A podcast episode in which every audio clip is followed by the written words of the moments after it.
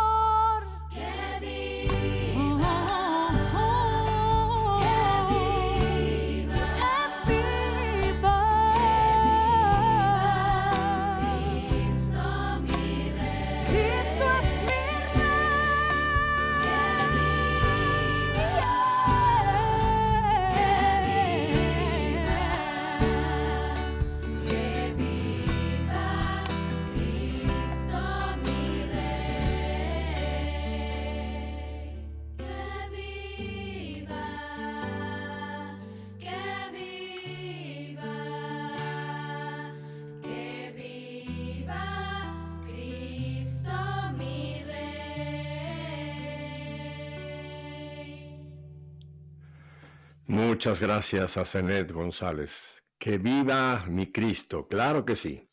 Bueno, pues eh, hace dos semanas tuvimos con nosotros aquí alguien que ya es parte nuestra, eh, mi querido amigo y hermano en Cristo, Jaime Septién, que se encuentra ya en la bellísima ciudad, Cielo Azul, me ha dicho, en Querétaro, México.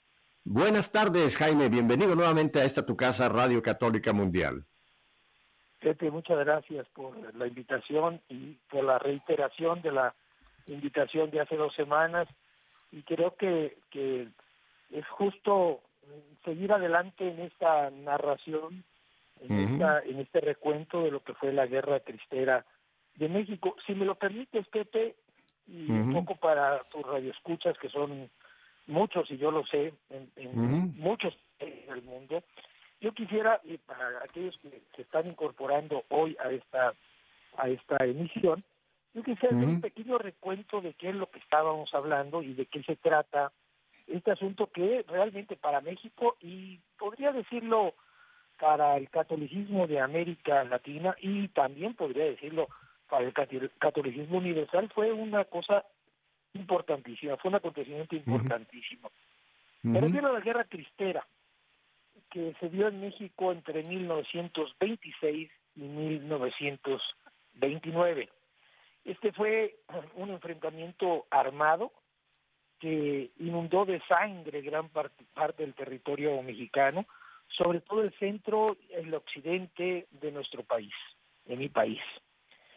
¿Quiénes lucharon en esta en esta contienda? Bueno, pues los que se conocieron como los cristeros, justamente por tener como como consigna eh, y como un grito de, de rebelión viva Cristo Rey, lo cual verdaderamente es un es una novedad histórica en el siglo XX eh, que, que el, grito de guerra sea pues justamente el, viva Cristo Rey y que se levantaron en contra de las políticas de intolerancia religiosa que promulgó en 1926 el gobierno del general revolucionario Plutarco Elías Calles. La guerra cristera, como se le suele llamar, tiñó de rojo eh, de rojo sangre el suelo mexicano durante tres años, repito, de 1926 a 1929, aunque después siguió lo que se conoce la segunda cristiada, pero eso ya es un poquito más adelante, ya en el gobierno del general eh, Lázaro Cárdenas, de los 34 a 1940, cuando estalla 39, en septiembre del 39, la Segunda Guerra Mundial, y bueno, pues ya ya las guerras internas como que se calman en México, ¿no? Pero bueno, mm. durante este periodo de tres años, eh, Pepe, amigos, pues se enfrentaron creyentes y se enfrentaron militares del gobierno eh, de Plutarco Elías Calles, los cristeros y los federales. ¿Por qué? Pues porque Plutarco Elías Calles había, sin meternos en demasiados, eh, en demasiados uh, eh, recovecos pues había impuesto leyes que limitaban la libertad de culto y también con ello pues limitaba la libertad de expresión, ¿no? Pero no solamente los cristeros sufrieron consecuencias de una guerra que marcaría la vida de miles de mexicanos para siempre, sino también militares y muchos ajenos a la lucha. El historiador mexicano, del cual ya hemos hablado en, el, en, la sesión anterior, en el programa anterior, don Luis González y González, que parece uno de los grandes historiadores mexicanos, habla de que en, en términos generales, eh, digamos, eh, de, los, de, las muertes directas y de las muertes indirectas, o sea, por hambre, por escasez, por, por, por enfermedades, etcétera, nuestro país, México, y digo nuestro porque es el tuyo y el mío, de nacimiento, pues sufrió nada más y nada menos que una, una, una baja de 250 mil a 300 mil personas. en eh, digamos, en resumen, es una, es una guerra, es una guerra para recuperar la libertad de culto, para recuperar la, la posibilidad de, de, de venerar, de adorar a y de venerar a Santa María de Guadalupe, de tener los sacramentos y de tener libertad de expresión. es una guerra por la libertad religiosa. Hasta aquí, bueno, es el, resumen en principio que quería hacer para, para situar a, nuestros radioescuchas y a los que ya nos habían escuchado hace un par de semanas. En, el, en el contexto de lo que vamos a platicar. Un, breve, un breve comentario para, para ponerle, como tú le pones siempre, eh, un, un poquito más. Eh, esta, esta situación, esta que cuando llegó a la parte armada, digamos que ya fue una guerra abierta a base de tiros y balazos, pero previamente cuando estas leyes que emanan de la Constitución de 1917, que después, como tú lo has bien dicho, Plutarco Elías Calles aprieta la tuerca tremendamente, pero la Iglesia trató primero por medios pacíficos de lograr un acuerdo, de lograr que esto no, que estas, estas leyes no fueran eh, impuestas, digamos, sobre la Iglesia, ¿no? Eh, se enviaron peticiones con millones de firmas, se hizo un boicot muy fuerte para tratar de presionar, pero por ninguno de los medios que se trató, jamás el gobierno dio ni la más mínima esperanza de que de que esto no fuera a suceder. Y es cuando entonces pues ya se requiere eh, se requiere eh, el levantamiento del pueblo visto que no había ninguna forma de defender a la iglesia más que a base de la, contienda armada. Así que ahí lo ponemos Jaime es correcto, es correcto, Pepe. ciertamente la Iglesia Católica fue una, vamos, no, nunca patrocinó la, la, versión armada de este asunto. Siempre trató desde eh, prácticamente al término de la promulgación de 1917 de la Constitución de 1917 trató de alguna manera pues de, de, de ejercer su, su libertad de culto esto viene de, muy antiguo, de muy antiguo, eh, viene de un serie de desquites que los revolucionarios, hay que recordar que el general Plutarco Elías Calles, eh, el general Venustiano Carranza, que fue quien promulgó la constitución del 17, luego quien lo sucedió, el general Álvaro Obregón, eh, todos ellos eran eran masones, eran eran anti anti pues anticatólicos, para decirlo Anticatólicos, sí.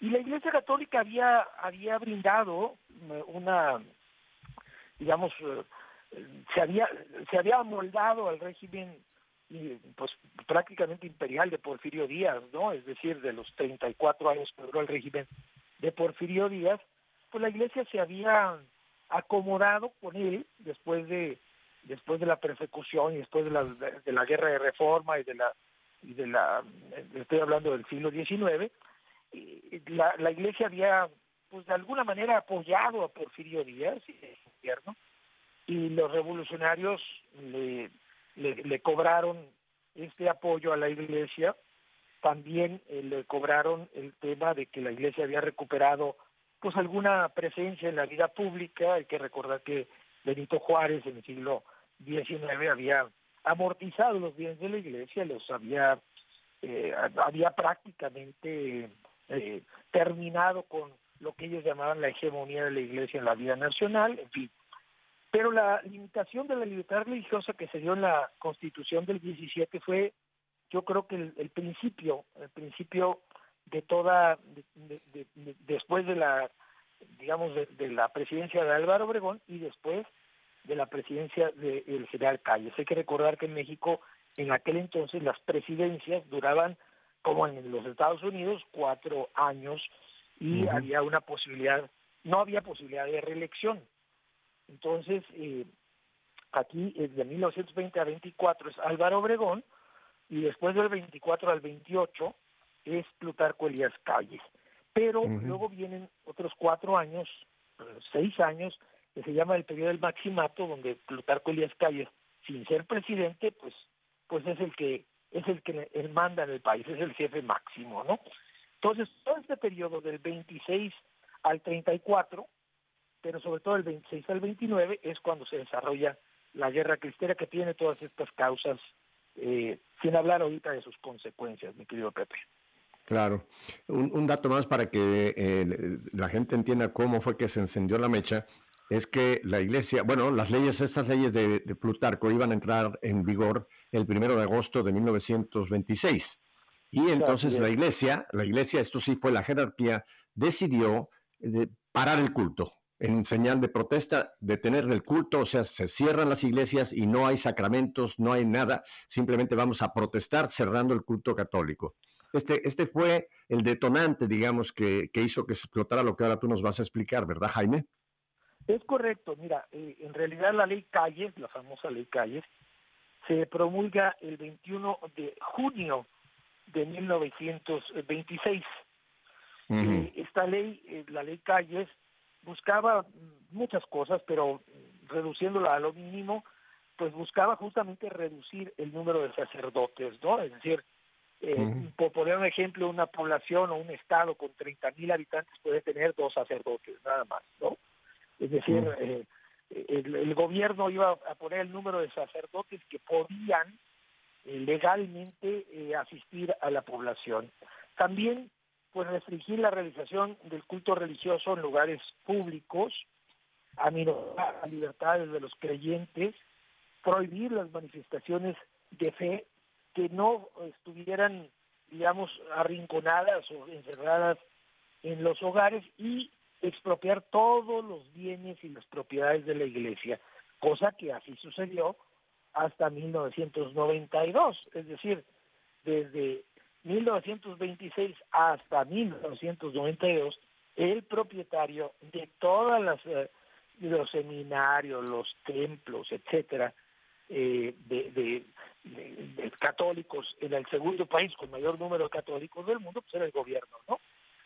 Pero esto esto fue la, la, mecha que la mecha que encendió toda la, pólvora, porque el, el episcopado mexicano en aquel entonces desde el 21 de junio de 1926 hasta el 31 de julio de 1926, pues trató eh, por, por todos los medios de revocar, de minimizar, de, de, negociar, por decirlo de alguna forma, con el gobierno federal, cosa que evidentemente el gobierno federal, calculando que no iba a haber ningún tipo de repercusión y que la religión católica pues era nada más para las, señoras beatas, etcétera, para las viejitas beatas, eh, pues se negó constantemente a cualquier tipo de, de, pues de rebajamiento de esta ley draconiana. Y finalmente los obispos mexicanos en consulta con Roma decidieron el, el primero de agosto cerrar los templos que permanecieron cerrados prácticamente tres años, lo cual tú te imaginarás que fue otra tragedia para un pueblo tan profundamente creyente como es el pueblo mexicano, o como era el pueblo mexicano en aquel entonces, ¿no? A partir de esto, a partir justamente de esta, de este cierre de, de, los lugares de culto, de los templos, eh, la, la gente no podía llevar a sus hijos a bautizar, o lo tenía que hacer de manera clandestina, tampoco podía llevar algo que es muy, muy, muy costumbrista en la, en la República Mexicana, bueno, en México, que es eh, festejar los 15 años, desde luego no había bodas, no había Eucaristía, evidentemente, mm, eh, no se podía hacer procesiones, no se podía hacer absolutamente ningún acto que tuviera que ver ni remotamente con la fe católica, no se podía ni funerales tampoco, todo. Ah, no, tampoco funerales, este, ya no sería confirmaciones, primeras comuniones, olvídalo, eso, eso estaba absolutamente fuera de órbita, ¿no? Pues eso, eso enojó profundamente a la gente y eso llevó a que los intentos pacíficos que se habían llevado a cabo, eh, como por ejemplo el boicot económico comercial de 1925, etcétera, eh, contra, no contra la ley Calle, sino contra la Constitución de 1917, pues se diera, se diera de bruces contra la realidad de un gobierno que realmente tenía toda la intención, absolutamente toda la intención de erradicar del suelo mexicano a la Iglesia Católica. O sea, ese era el, fondo de la cuestión, ¿no? Es, correcto, y es patético. Mientras narrabas esta, este cierre de los, eh, de los sacramentos, eh, Jaime, me vino a la mente lo que, lo que tuvimos al principio de la pandemia, cuando también pues tuvieron que cerrar prácticamente las iglesias por, por, decretos de los gobiernos en cada país, ¿no? Y yo me recuerdo cuántos de nosotros nos sentíamos realmente eh, que nos faltaba lo, más importante de nuestra vida, ¿no? Aunque podíamos seguir la misa por, televisión, por radio, etcétera, pero el hecho de no poder asistir físicamente a nuestra parroquia, a nuestra iglesia, celebrar en presencia la Eucaristía, etcétera, eh, fue un tiempo muy doloroso, Jaime. Y eso que no estábamos en una guerra, sino estábamos simplemente pues bajo las instrucciones de las autoridades sanitarias por raíz de este el famoso COVID, ¿verdad? Tú también padeciste esa, esa especie de orfandad cuando no podíamos asistir a nuestras parroquias, Jaime. Eh, síndrome de abstinencia, ¿no? Ajá, cierto. Síndrome de abstinencia, ¿no? Pero bueno, eh, es muy diferente, digamos, esta, esta cuestión de, del aislamiento social o de la distancia social por el tema de, de los demás, ¿no? Es decir, para, para eh, no solamente para cuidarte a ti, sino para cuidar a los demás y esta, pues esta eh, arbitrariedad de una ley que prohibía prácticamente todo el ejercicio de la, de la fe, ¿no? Es decir, todos los aspectos que, que lleva a la fe. Mira, en realidad el gobierno, el gobierno mexicano, el gobierno del, señor Calles, había, eh, había hecho una muy mala apuesta, porque, eh, insisto, ellos pensaban que las cosas iban a, vamos, que iban a doblar al pueblo mexicano en cuestión de, pues, en cuestión de semanas, ¿no? Este, de hecho, yo diría que casi, casi eh, alentaron a los obispos a que cerraran a que cerraran los templos y a que guardaran los, los vasos sagrados, etcétera, en custodia de, familias muy muy eh, digamos muy cercanas a la iglesia, muchas de ellas parte del gobierno federal, por cierto, pero eh, calcularon mal, calcularon muy mal, ellos no contaban con, con la fe popular, ¿no? Yo insisto y lo, lo, he dicho en muchos foros donde donde he participado con el tema de la, de la, cristiada, eh, yo, yo, insisto en que el gobierno calculó eh, erróneamente con una con una perspectiva masónica y la, la, la, fe popular, ¿no? Esa fe que todavía eh, subsiste, que subsiste en el, en el sustrato profundo del, del, del pueblo mexicano, y que tiene dos grandes, dos grandes, digamos, voy a decirlo de una manera muy, muy ortodoxa, rusa, este, dos grandes iconos, ¿no?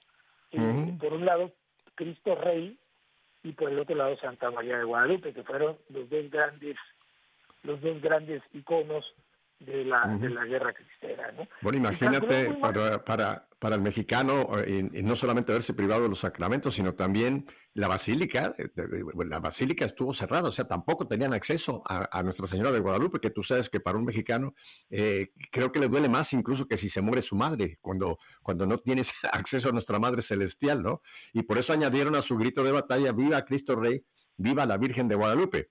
Jaime, tenemos que ir a un brevísimo corte y entonces tú nos vas a, llevar adelante con estos tres años trágicos, pero a la vez gloriosos que se vivieron en México y que estamos tratando nosotros de que volvamos a tomar ese, ese coraje que tuvieron los cristeros. Quédese con nosotros, no cambie de, de dial, volvemos enseguida.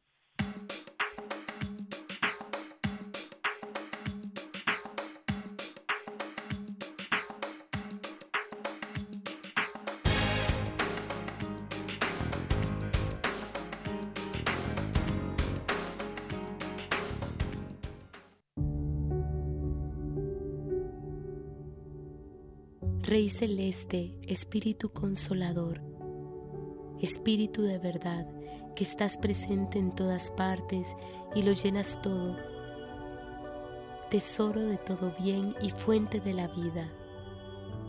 Ven, habita en nosotros, purifícanos y sálvanos, tú que eres bueno.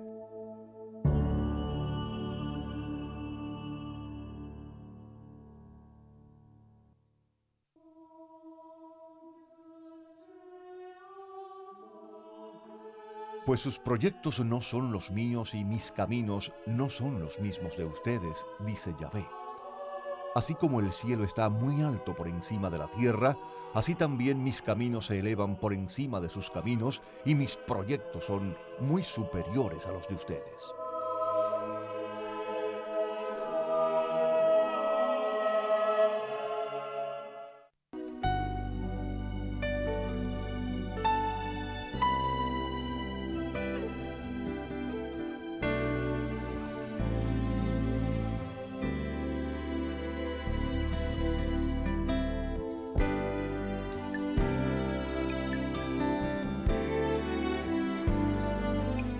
Nada te turbe, nada te espante, todo se pasa, Dios no se muda.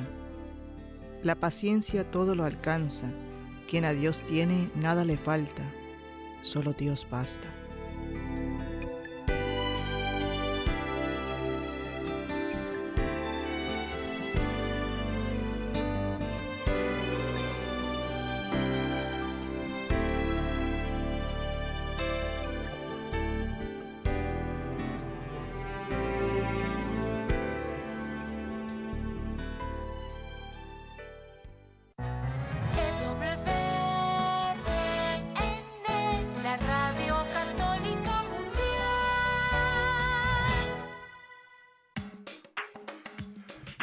Estamos con nuestro querido hermano en Cristo, Jaime Septién, allá en Querétaro, escuchando esta historia maravillosa y, ejemplar eh, que fue esta eh, guerra cristera. Jaime, solamente un, un, último comentario anecdótico sobre la Virgen de Guadalupe. Tengo entendido que la basílica obviamente se cerró, pero que incluso la imagen fue resguardada. Tengo entendido que se le encomendó a una familia que nunca, eh, por lo menos yo nunca he sabido quién fue, que guardara la imagen porque te recuerdas tú que en 1921 eh, había habido un atentado con bomba. Habían tratado de, de, de, de volar la, la, tilma de San Juan Diego, esa tilma milagrosa, ¿verdad? O sea que la imagen tengo entendido que estuvo resguardada también para evitar un, un, posible atentado. ¿Es, ¿Es correcto así? Eh, es correcto, es correcto, Pepe. La verdad es que así sucedió. Desde luego, la, la basílica estuvo cerrada, la basílica antigua de Guadalupe estuvo uh -huh. cerrada, pero eh, eh, curiosamente la peregrinación no se no se suspendió, Pepe. Es decir, uh -huh. la peregrinación anual... Eh, el 12 de diciembre. Sí, del 12 de diciembre no, no se suspendió. Mira, y lo que pasa es que desde entonces, que hasta ahora, las autoridades mexicanas eh, siempre han sido, eh, digamos, yo diría que, que, favoritas de la simulación, ¿no? De hecho, hay una hay una frase famosa de, de Porfirio Díaz eh, sobre las leyes, de, promúlguese pero no se cumpla, ¿no? Es decir, uh -huh. promúlguese uh -huh. la ley pero no se cumpla. Claro, el tema de calles y, y la, la, ley, la famosa ley calles, que ya dijimos de qué se trataba, eh, eh, fue promúlguese y cúmplase a rajatabla, ¿no? Uh -huh. Pero hubo muchos muchos eh, personajes que rodeaban a calles e incluso gente de su familia que eh, subrepticiamente pues asistían a misas clandestinas eh, o a misas no clandestinas que sabían la gente que estaba que estaban eh, que sabía la señora los, los los oficiales etcétera que estaban celebrando en casa algún político no y ahí ahí iban a celebrar misa porque pues ellos aplicaban la ley pero pero pero no para para los otros no para no para ellos no este uh -huh. entonces eh, sí sí hubo toda esa salvaguarda de la de la de la sagrada tilma pero pero no se suspendió la eliminación del 12 de diciembre no la primera vez que se suspende fue justamente en, en, en el 2000 en el 2020 cuando empieza la pandemia, ¿no? 2020 y 2021, eh, más o menos el 2021 eh, resguardada, pero el 2020 sí se suspendió completamente. Pero bueno, mm. ese es otro, ese es otro cantar, ¿verdad? Este, claro. Estamos claro. en el tema de, de la... Del, ¿Qué pasa en esos tres años? Es la, la gran pregunta entonces que tú nos vas a narrar. Pues mira, yo te diría que, que eh, es una guerra de guerrillas, es decir, por una por una parte, bueno, pues eh, digamos los los los obispos y, y, los sacerdotes, muchos de ellos tienen que exiliarse, no, tienen que salir del país, otros se quedan y, y, muchos de ellos o varios de ellos son mártires. Después hablaremos de este asunto. Y algunos otros, pues, son acusados injustamente y, y, por el otro lado pues existe esta guerra de guerrillas que se organiza sobre todo en los estados de Jalisco, de Michoacán, de Zacatecas, de Aguascalientes, Guanajuato y Querétaro, básicamente no Ese, digamos eh, serían los, los estados los estados cristeros aunque con cierta incidencia también en San Luis Potosí, eh, cierta incidencia también en Colima, pues, evidentemente, en Nayarit y en Durango, ¿no? Eh, que son, digamos, los, los- la parte eh, occidental, centro occidental eh, de nuestro país, centro norte occidental, centro norte occidente, más o menos. ¿eh? Repito, ahí eh, hay una, una guerra, una guerra por recuperar la libertad religiosa, no por tomar el poder.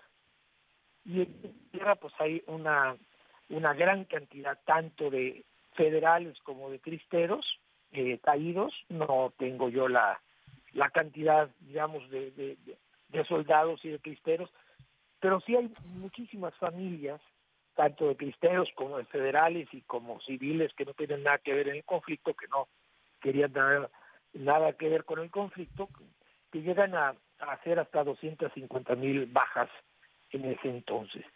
Eh, en realidad eh, eh, podríamos dividir esta esta guerra en, fases no la primera es una es una insurrección muy aislada 1926 1927 es digamos el, el año más eh, más cruento de la de la rebelión cristera.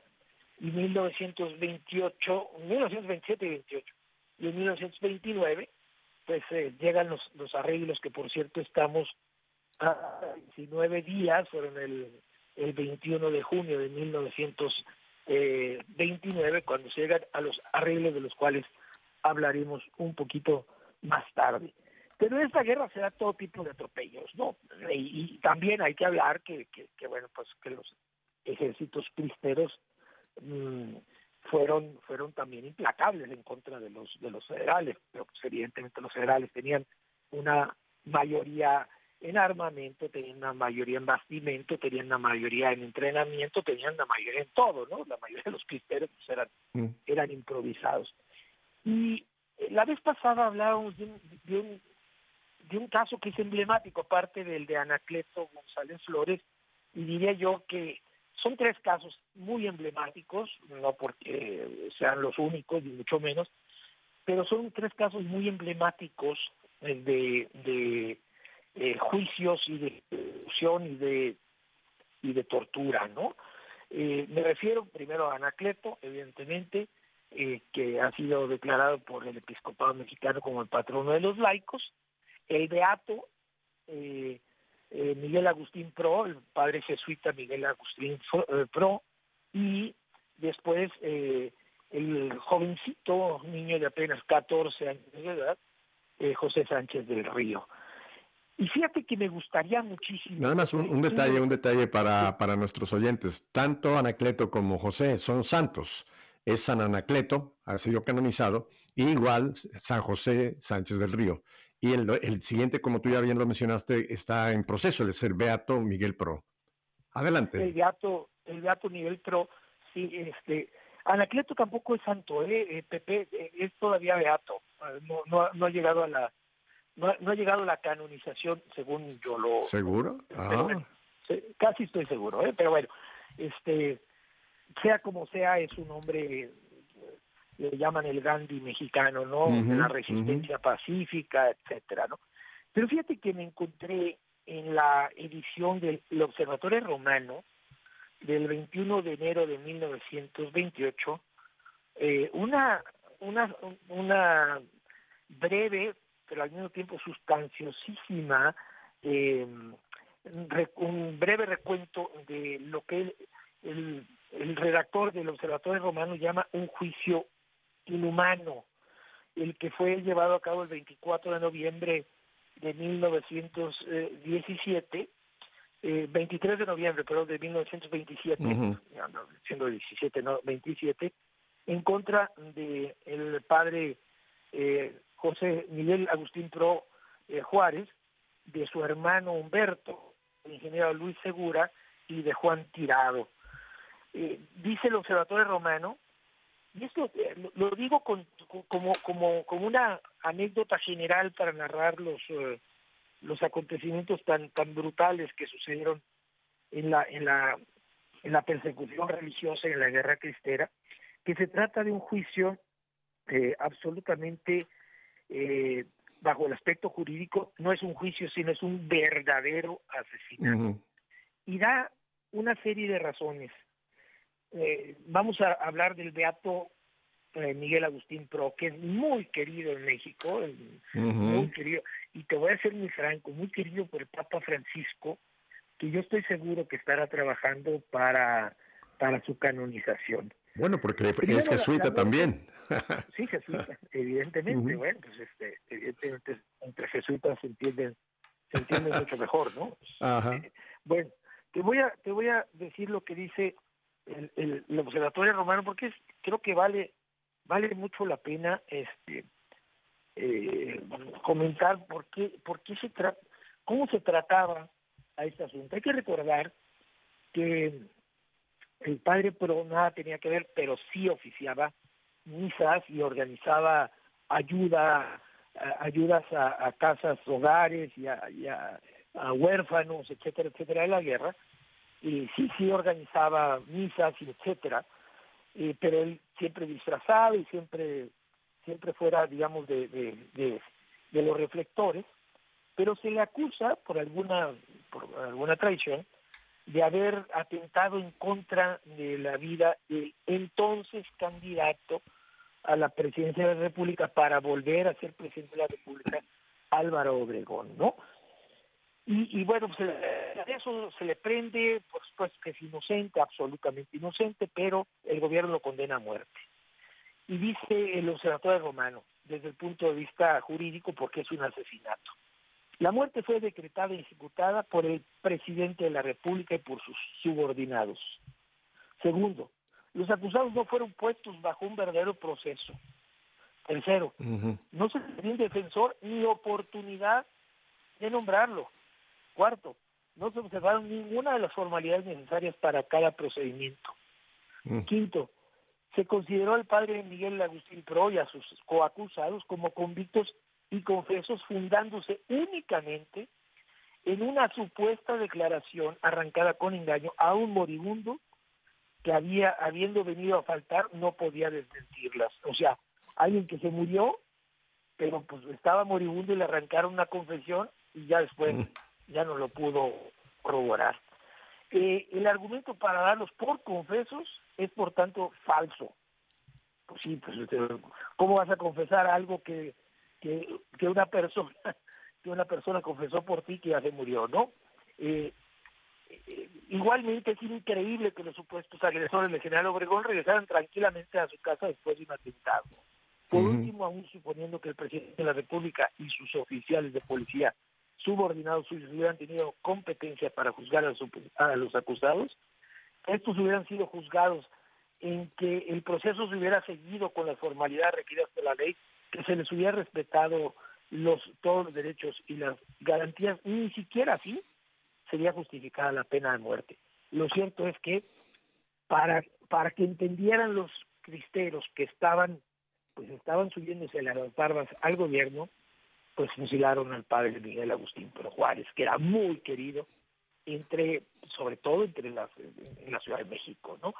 Y, Exacto. y esto fue también otro detonante de la guerra, como lo fue, después lo sabríamos, el, el, el juicio y el, y la y la tortura y, y después el, el, el asesinato de, de José Sánchez del Río, que es una, que es una historia impresionante, ¿no? Un Impresionante, Ajá. 13, Acabo de 14 revisar mis, eh, mis archivos y tienes toda la razón. Anacleto sí es beato, fue beatificado en 2005, no ha sido canonizado aún. Así que Es eso lo- no- lo- nos queda claro. Oye, lo de Miguel Pro es muy interesante porque en la capital no había propiamente guerra, como si lo había en los estados que tú ya nos mencionaste, aunque sí había una persecución y ahí trataban de, im- de implantar todas estas eh, medidas y es por eso que entonces eh, pues lo toman como chivo expiatorio a Miguel Pro. Pero no, él, no- él nunca estuvo, él nunca estuvo propiamente en la cristiada, eh, en la parte de, de la guerra, digamos, donde estaban los claro, tiros. Ujú. No, por supuesto que no. Y, y, y la verdad es que eh, eh, todos los todos los beatificados y los mártires, como por ejemplo Santo Toribio Romo, eh, Cristóbal San Cristóbal Magallanes y sus 23 compañeros mártires, pues, jamás estuvieron, jamás tomaron las armas, ¿no? y eso es algo que, que ya hemos discutido, creo, en, en, en, ocasiones anteriores. Es decir, eh, la Iglesia Católica, pues evidentemente eh, no, no, no beatifica o no canoniza a, alguien que ha tomado las armas, sino que ha sido eh, los mártires como Fray en Santo Toribio de Romo, con aquí Magallanes y sus compañeros, pues fueron, fueron martirizados justamente el odio a la fe, ¿no? Y eso, eso ya no necesita, por decirlo así, perdón que lo diga de una manera tan rupestre, ¿no? Pero ya no necesita un milagro, ¿no? Sino que ya es una... Correcto. Ya es una, eh, vamos, ya, es una... Eh, una muerte heroica. Así es, una muerte heroica, exactamente, por la fe, ¿no? Jaime, sería, sería interesante que nos narres, aunque sea brevemente también, la participación de las mujeres que jugaron un papel muy fuerte, sobre todo en la zona donde sí estaba la, el conflicto, las famosas brigadas a Santa Juana de Arco. Fíjate que sí, eh, tienes toda la razón. Eh, se suele hablar de, de, la pues la participación de los de los cristeros bragados, ¿no? Este, en la en la cristiada, ¿no? y pero poco se suele hablar de, la participación de las mujeres. ¿no? Primero, bueno, pues al abandonar su, su milpa, al abandonar su, su sembradío, su ranchito, pues los, eh, los cristeros eh, pues dejaban la, la familia y dejaban eh, el maíz y dejaban el frijol que sembraba pues en manos de las mujeres, ¿no? Pero eh, y la familia, ¿no? Este, los hijos pequeños, muchos de ellos, etcétera, ¿no? Eh, pero lo, digamos la, la parte organizativa, cuando ellos participaron en la Unión y en la Liga, que eran las grandes, uh, digamos, organizaciones eh, no, no, no, no armadas, pero, pero que sí proveían a la gente que estaba en la guerra, en la guerra de, de, de de, municiones, etcétera, de, rifles y demás, pero eh, las mujeres fueron, y sobre todo las brigadas Juana de Arco, fueron las que les llevaban, les llevaban pues la comida, les llevaban las instrucciones de los jefes militares, muchas de ellas llevaban las instrucciones del general Verostieta, que fue, pues digámoslo así, el, el, general más visible de la, de la rebelión cristera, era un general de formación católico que pues la, la liga convenció de dirigir a los, a los ejércitos cristeros ya una vez formalizada la, la rebelión, estamos hablando de 1927 y 1928. Eh, de hecho, Gorostieta muere semanas antes de los arreglos, ¿no? Este, en 1929, en una emboscada en una hacienda en Guanajuato eh, en Jalisco, no, no sé si fue en Jalisco o en Guanajuato, no, no, recuerdo exactamente, pero bueno, lo que te quiero decir es que las mujeres fueron, esta brigada Juana de Arco, no solamente llevaban eh, las, las tortas y la, el mole y los frijoles y las tortillas, ¿no? Que, parecería que era el único papel que estaban realizando, ¿no? Sino también llevaban, insisto, municiones, armas, eh, llevaban las instrucciones de la tropa, las instrucciones de hacia dónde eh, girar, hacia dónde moverse, eh, si iba a llegar un convoy con algunos eh, jefes militares y ejércitos, etcétera, ¿no? De los federales.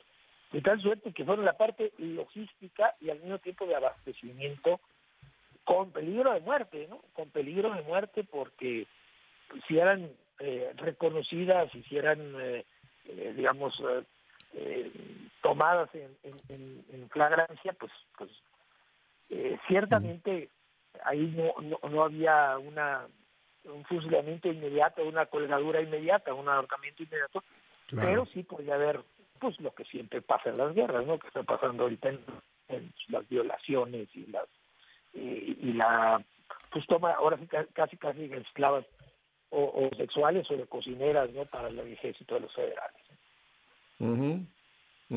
Y, tengo entendido que también jugaban un papel importante en, como enfermeras porque se habían improvisado Ah, ciertos claro. hospitales, ciertos hospitales eh, rudimentarios, y, y realmente quien atendía a los heridos eh, que se podían, eh, eran otra vez estas heroicas mujeres de las brigadas Juana de Arco, ¿verdad? Evidentemente, también llevaban medicamentos, también llevaban vendas de casas, eh, lo que podían, pues, eh, transportar debajo de sus de sus huipiles, debajo de sus ah, de sus rebozos. ¿no? Esos faldones que, que se, se las arreglaron para arreglar sus faldones que pudieran eh, meter ese contrabando de armas.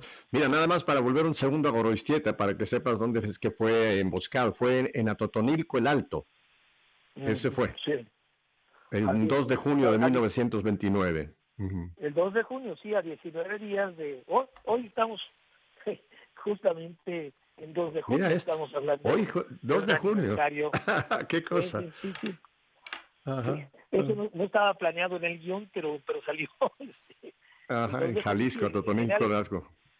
Así es, el general Enrique Gorostieta, un hombre, un, un militar de formación que, que bueno, en la película de la cristiada lo, lo interpreta este actor Andy García, pero que eh, en realidad yo tengo sus cartas a Tulita, su, esposa, eh, la verdad son cartas de, un católico convencido, no era un católico, eh, porque la leyenda de Gorostieta eh, o Gorra Prieta, como le decían los federales, eh, es que pues lo habían convencido en base a dinero, ¿no? En realidad no es así, ¿no? Él sabía muy bien a qué se estaba, a qué se estaba orillando y, y realmente se dio cuenta de que de que los cristianos podrían haber vencido a la a la a la, Ujú. a la, a la tropa A la federal, tropa federal. sinceramente Correcto. y lo hizo lo hizo extraordinariamente bien hasta que terminó siendo emboscado pues eh, por alguna traición evidentemente de alguno de sus Y es interesante sus- cuando, cuando lo encuentran, eh, le hacen el alto, dice, le dicen los soldados, ¿quién vive?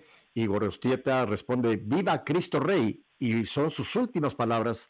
Él llevaba una gran cruz que portaba. Toma la cruz y ahí mismo quedó acribillado. Pero sus últimas palabras de Gorostieta fueron también, viva Cristo Rey, fíjate.